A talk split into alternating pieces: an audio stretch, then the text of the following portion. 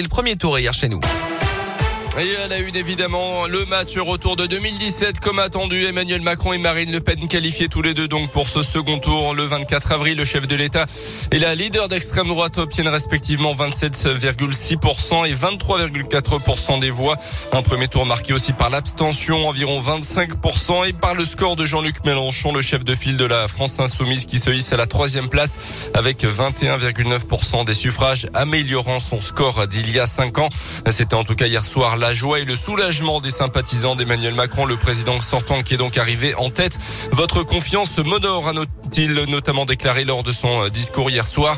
Dans la région, ses supporters s'étaient rassemblés évidemment des militants soulagés donc et déjà tournés vers la campagne de l'entre-deux-tours qui démarre dès aujourd'hui. On les écoute. On s'attendait pas à être aussi haut. Maintenant, on sait qu'on a juste gagné une bataille, on n'a pas gagné la guerre. Il nous reste à gagner un second tour. On va se mobiliser sur le terrain pendant deux semaines pour euh, convaincre les Français de pas voter pour le président juste pour éviter euh, d'avoir une Marine Le Pen au pouvoir, et bien parce que le projet qu'il présente est le meilleur pour la France et pour les cinq prochaines années. Ah, extrêmement joyeux. Je suis impressionné du coup par le haut niveau qu'on ait pu atteindre ce soir. Un peu moins joyeux par rapport aux, enfin, face aux extrêmes qui ont eux aussi du coup un, un score assez élevé. Sur le deuxième tour, ça va être euh, compliqué parce que je pense qu'on est tous fatigués. En même temps, c'est le moment où on devrait le plus se serrer les coudes. La France a besoin d'Emmanuel Macron euh, pour les cinq années qui viennent, surtout quand on voit euh, face à qui on est en face. Et autres résultats marquants, ceux des Républicains et du Parti Socialiste avec respectivement 4,7% des voix pour Valérie Pécresse et 1,7% seulement pour Anne Hidalgo. Un véritable choc pour ces deux partis de gouvernement qui n'obtiennent donc même pas les 5% nécessaires pour le remboursement des frais de campagne. C'est le score le plus bas d'ailleurs de l'histoire du PS à une élection présidentielle. Déception également pour les militants écologistes. Yannick Jadot figure lui aussi en dessous de la barre symbolique des 5%.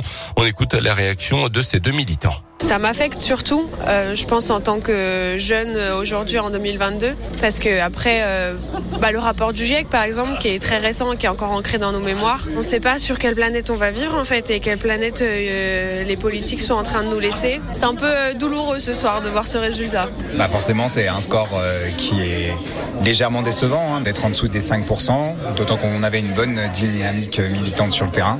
Je pense qu'effectivement, on a souffert un peu de, cet effet vote utile faveur de Jean-Luc Mélenchon. Moi, c'est vrai que dans mon entourage, je connais beaucoup de personnes qui se sont dit il y a peut-être un espoir qu'un candidat euh, de gauche soit au second tour. Euh, on voit que le résultat, euh, c'est pas ça ce soir. Le second tour, c'est donc le 24 avril et ça s'annonce serré selon les enquêtes parues dimanche soir. Elle voit tout Emmanuel Macron reconduit, mais d'une très courte tête.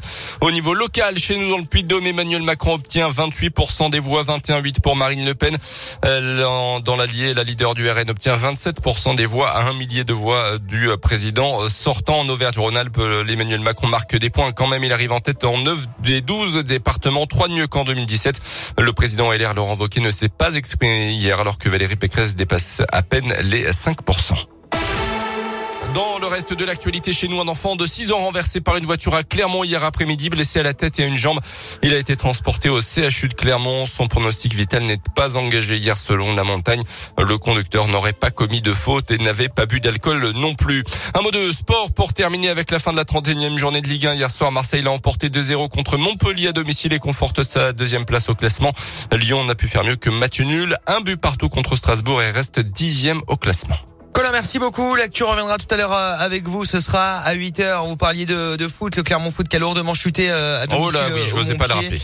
Euh, 6 buts à 1. Aïe, aïe, aïe. Prochain match euh, du côté de Metz. Eh oui, il va falloir gagner. Alors, là, alors c'est le match de la peur. Hein. Le match à gagner. Ouais.